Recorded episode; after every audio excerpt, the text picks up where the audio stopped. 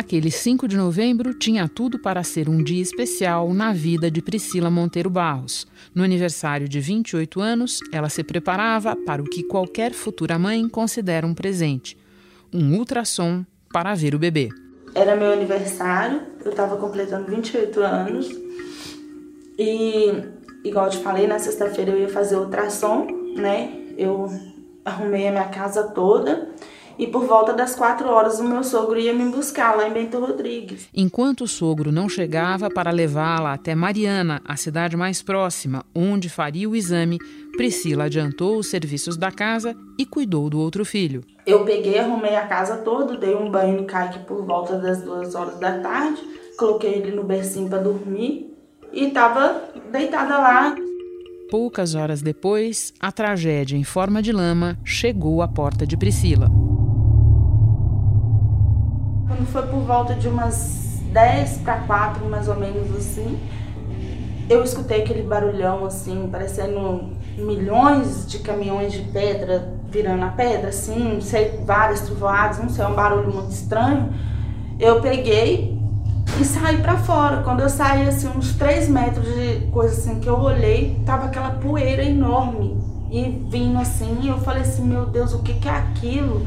Aí veio uma senhora que era professora no Bento, a dona Carminha, ela passou na frente da minha casa, eu falei assim, que é isso, dona Carminha? Ela, não sei, minha filha, acho que a barragem rompeu, corre que vai morrer todo mundo.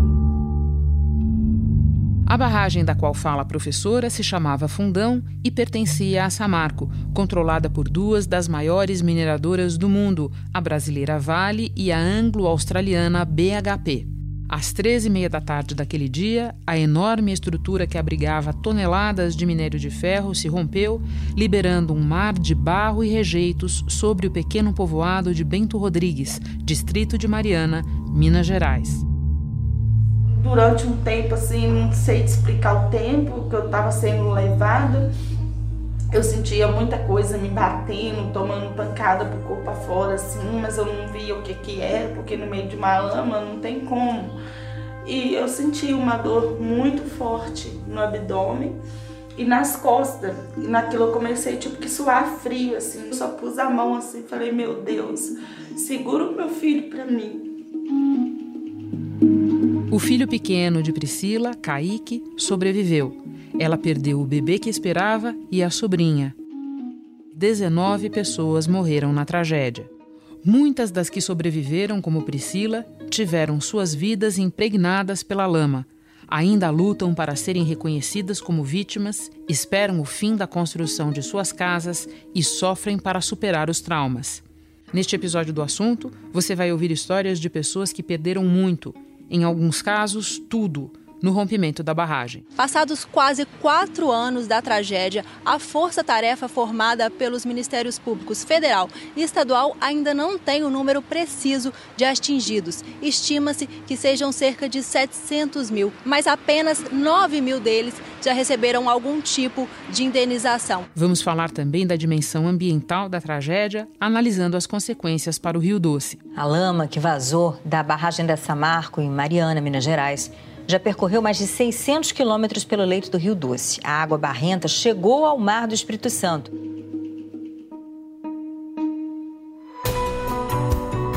Da redação do G1, eu sou Renata Loprete e o assunto hoje é a tragédia continuada do rompimento da barragem de Mariana quatro anos depois. Terça-feira, 5 de novembro. Conosco no assunto hoje a repórter do G1 Minas, Patrícia Fiuza, que voltou a Bento Rodrigues e conversou com os atingidos. Participa do episódio também o professor de Ecologia da Universidade de Viçosa, Carlos Sperber, que coordena uma rede de pesquisa sobre os impactos na vida do rio. Patrícia, eu começo por te perguntar sobre a Priscila. Como está a vida dela quatro anos depois? Renata, a vida da Priscila, assim como de vários outros atingidos pelo rompimento da barragem de Fundão, parece que parou no dia 5 de novembro de 2015. É, a Priscila hoje, ainda hoje, luta pelo reconhecimento do filho que ela perdeu. E as empresas responsáveis, no caso a Samarco e as controladoras BHP e Vale, se recusam a entender que o bebê dela é uma vítima da tragédia, né? Eu não tive o prazer de amamentar meu filho, não tive o prazer nem de conhecer, nem por ultrassom, nada. Eu não tive o prazer de carregar meu filho, dar um nome. Eles impediram isso, eles tiraram esse direito meu. Além disso, ela tem que lidar com a dor de morar num lugar que se chama Vila Samarco e o marido dela, que perdeu todos os documentos na tragédia, inclusive a carteira de trabalho, é, só conseguiu uma oportunidade profissional como montador de andaime na estrutura remanescente é, na, na, mesma mina onde houve o rompimento. É, e é importante a gente lembrar, né, Patrícia, que quatro anos depois ninguém foi preso, ninguém foi condenado no processo que corre na justiça criminal. Né? Os acusados Aliás, agora não vão mais responder por homicídio, nem é, por dano físico, vão responder simplesmente por inundação, é isso? Exatamente, Renata. Então, é, assim que o processo começou, eram 22 pessoas que haviam se tornado réis do, do processo. É, 13 foram excluídas e as oito restantes que iam responder por homicídio e por lesão corporal agora vão responder apenas por inundação que resultou na morte das pessoas, o que é uma pena é, muito menor do que se fosse o homicídio. E ainda não existe uma previsão para julgamento né, do, do caso.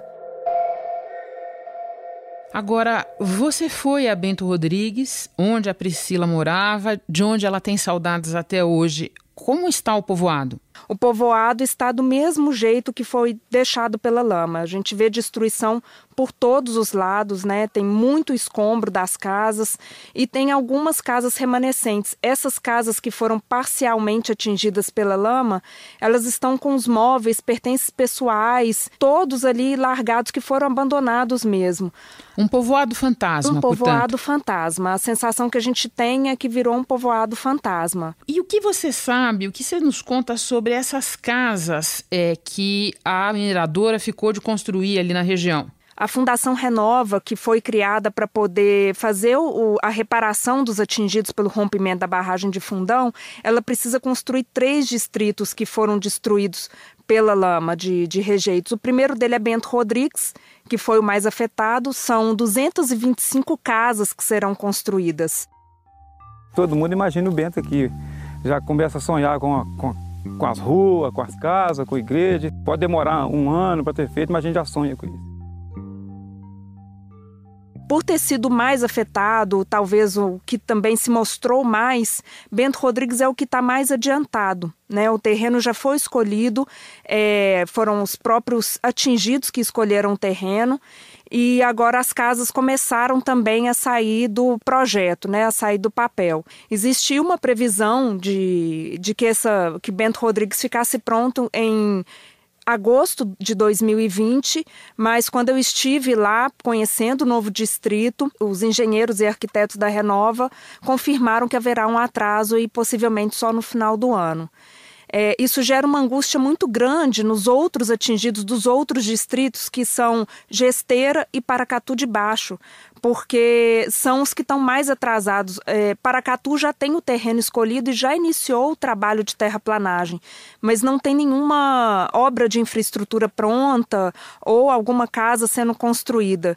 E Gesteira é, só tem o terreno escolhido. A Fundação Renova alega que a participação dos atingidos é que atrasaria o processo de reconstrução dessas casas. Ainda sobre a tua visita a Bento Rodrigues, a gente conversou um pouco, você falou um pouco da história da Priscila, mas de uma maneira geral, como é que os antigos moradores de Bento lidam com a perda das suas casas? Então, eu conversei também com Mauro Silva, Renata, e ele me impressionou muito, porque ele tem um apego muito grande ao antigo distrito. O Mauro ele é vice-presidente da Associação de Moradores de Bento Rodrigues e ele alega que a família dele, os antepassados dele, é que fundaram o distrito. Nós somos a família descendente de escravos da, da, dos fundadores de Bento. Né? Os nossos antepassados estão sepultados lá, a nossa história está lá, então é, a gente acredita que, que lá, lá é a nossa verdadeira casa.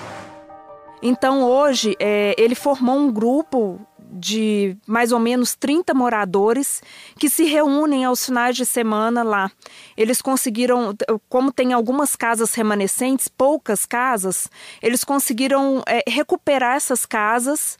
É, porque houve saques após a tragédia, várias dessas casas foram saqueadas, mas eles recuperaram duas dessas casas que é, são os locais que eles vão né? E, e, se abrigam lá os finais de semana. Agora a rotina da gente é esperar o final de semana para ir para o Bento. A gente continua indo lá, a gente tem um grupo que, que se intitula é, Loucos pelo Bento, porque quando a gente começou a ir lá, é, os próprios moradores de lá falaram, vocês são loucos de ir naquele lugar, dormir e tal. E a gente continua indo lá, pertencimento, as festas, a gente continua, é, as festas religiosas, a gente continua celebrando lá, aniversários, é, boda de, de, de prata, a gente continua celebrando tudo lá. Ele ainda tem um vínculo muito forte com Bento Rodrigues. A casa onde o Mauro Silva morava era a casa mais alta do distrito, tinha dois andares e a casa dele foi totalmente destruída pela lama. O pai dele, que já é um senhor idoso, tem 86 anos, ficou tão abalado com a tragédia, assim como várias outras pessoas que moravam no distrito, que teve problema de coração, né? E está com sérios problemas aí de saúde em função disso. Pois é, eu queria abordar essa questão com você, porque quando você fala dos vínculos, e isso me lembra aspectos que nós abordamos aqui quando tratamos é, de Brumadinho meses depois, né? Porque o aniversário de Brumadinho é bem diferente do aniversário de, de Mariana.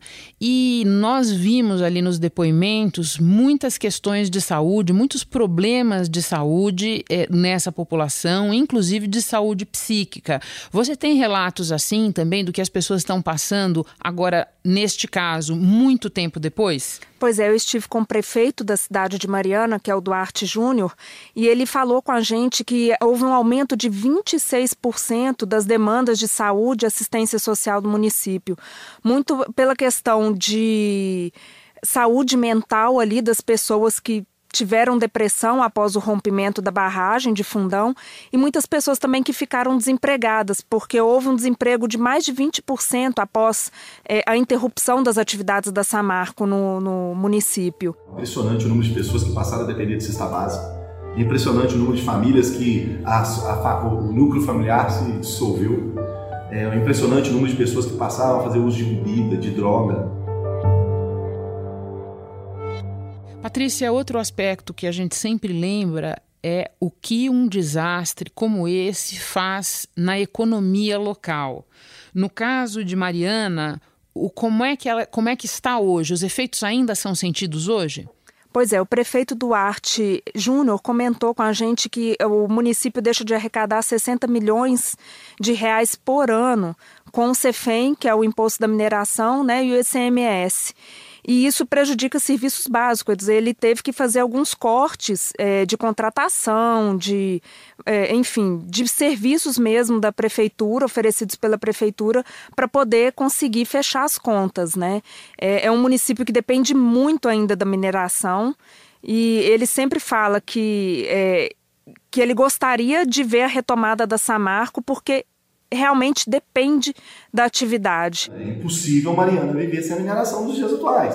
89% da nossa arrecadação vem de mineração. Inclusive, a Samarco, no último dia 25, teve as atividades, teve autorização para retomar as atividades lá em Mariana. Portanto, a Samarco está tanto na ponta é, do litígio, da necessidade dessas pessoas recuperarem pelo menos parte do que elas perderam, e elas não conseguiram isso até hoje, é, como na outra ponta em que o município quer que ela volte a atuar, porque depende disso para reaquecer a sua economia, é isso? Exatamente, Renata. Eu queria te perguntar também, considerado todos esses casos de que você está falando, dos exemplos que você está dando, é possível estimar, ainda que aproximadamente, o número das pessoas afetadas pelo rompimento da barragem da Samarco? Até hoje, Renata, quatro anos depois do rompimento da barragem, não existe um número fechado de atingidos, nem pela Fundação Renova e nem pelos Ministérios Público Federal ou Estadual. Estima-se que sejam pelo menos 700 mil pessoas. E existem aquelas pessoas também que se tornam atingidos posteriormente.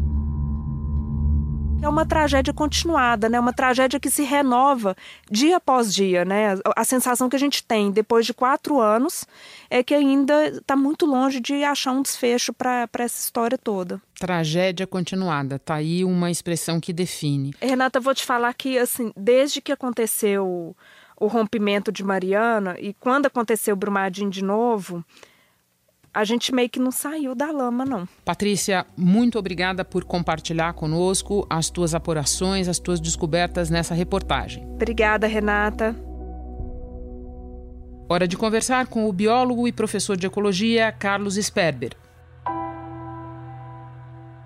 Carlos te propõe uma volta de quatro anos no tempo. O que aconteceu com o Rio Doce, com a vida dele imediatamente depois do rompimento da barragem? Um desastre um desastre de proporções que nunca se viu antes. O rompimento da barragem de Fundão derramou 50 milhões de metros cúbicos de lama, quantidade que daria para encher 20 mil piscinas olímpicas. E isso inundou o rio. Parece é, engraçado se dizer que um rio foi inundado, mas ele foi inundado por lama. E isso levou à morte imediata, instantânea da maior parte dos peixes que existiam lá. Porque os peixes, para eles respirarem, eles filtram a água e absorvem, retêm o oxigênio nas brânquias. O que acontece? Essa água estava cheia de lama cheia de partículas, na verdade menores do que a lama, porque as partículas de rejeito elas são menores do que partículas normais de, de terra. Então elas entupiram as brânquias dos peixes. Os peixes morreram afogados dentro da água. Avalia-se em, em 14 toneladas a quantidade de peixes que morreu. Agora, Quatro anos depois, como é que está o rio? O que da vida aquática já se recuperou? O que ainda não? Conta pra gente já existem peixes de volta no Rio Doce. Esses peixes provavelmente estão vindo dos afluentes, ou seja, dos rios que desaguam no Rio Doce. São peixes colonizadores. Grande parte desses peixes são espécies exóticas que já existiam na bacia do Rio Doce, muitas foram introduzidas, por exemplo, para piscicultura. E isso é um problema sério, porque as espécies exóticas prejudicam as espécies nativas, mas a recuperação ela é parcial, ela não é o que era antes, tá? Então, essa é uma preocupação muito grande, quer dizer, não adianta simplesmente colocar peixes lá, ou existirem peixes. Algum dado sobre presença de metais pesados nos peixes, por exemplo? Olha, eu estou justamente envolvido num trabalho em que a gente está medindo os metais pesados nos peixes. Nós temos uma resultados preliminares, uma amostra pequena, mostrando que é, existem metais pesados nos peixes. Agora, metais pesados já existiam no Rio Doce antes do desastre. Agora, a nossa pergunta desse trabalho é: o desastre, ou seja, os locais que foram inundados por essa lama de rejeito, foram alteradas as concentrações de metais pesados dentro dos peixes? E nós vimos que sim, foram alteradas, mas de uma forma uh, bastante mais complexa do que a gente imaginaria. Então, alguns têm pelo menos dois metais pesados cuja concentração é maior do que aquela esperada pelas características ambientais e são metais pesados tóxicos, que são mercúrio e arsênio. Agora, de onde que vieram esses metais? Eles não vieram do rejeito em si. Tá? O arsênio, por exemplo, ele é presente na rocha mãe, próxima ao Rio Doce. E é muito possível que o arsênio e principalmente o mercúrio sejam fruto de degradação ambiental e de mineração anteriores ao desastre. Por exemplo, o mercúrio foi muito usado para mineração de ouro. Agora, o que aconteceu? Esses metais estavam depositados no fundo do Rio Doce. Portanto, não estavam mais disponíveis para os peixes antes do desastre.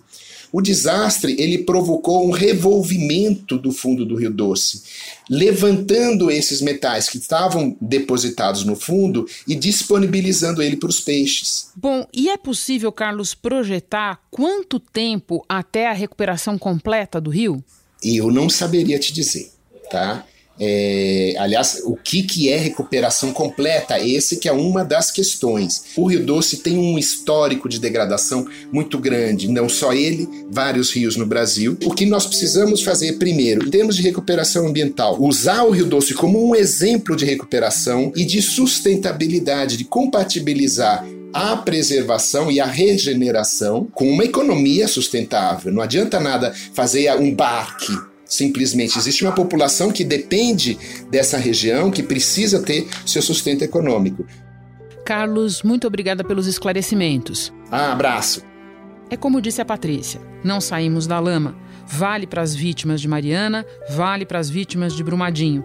E agora não saímos também do óleo, como está vendo a população do litoral do Nordeste.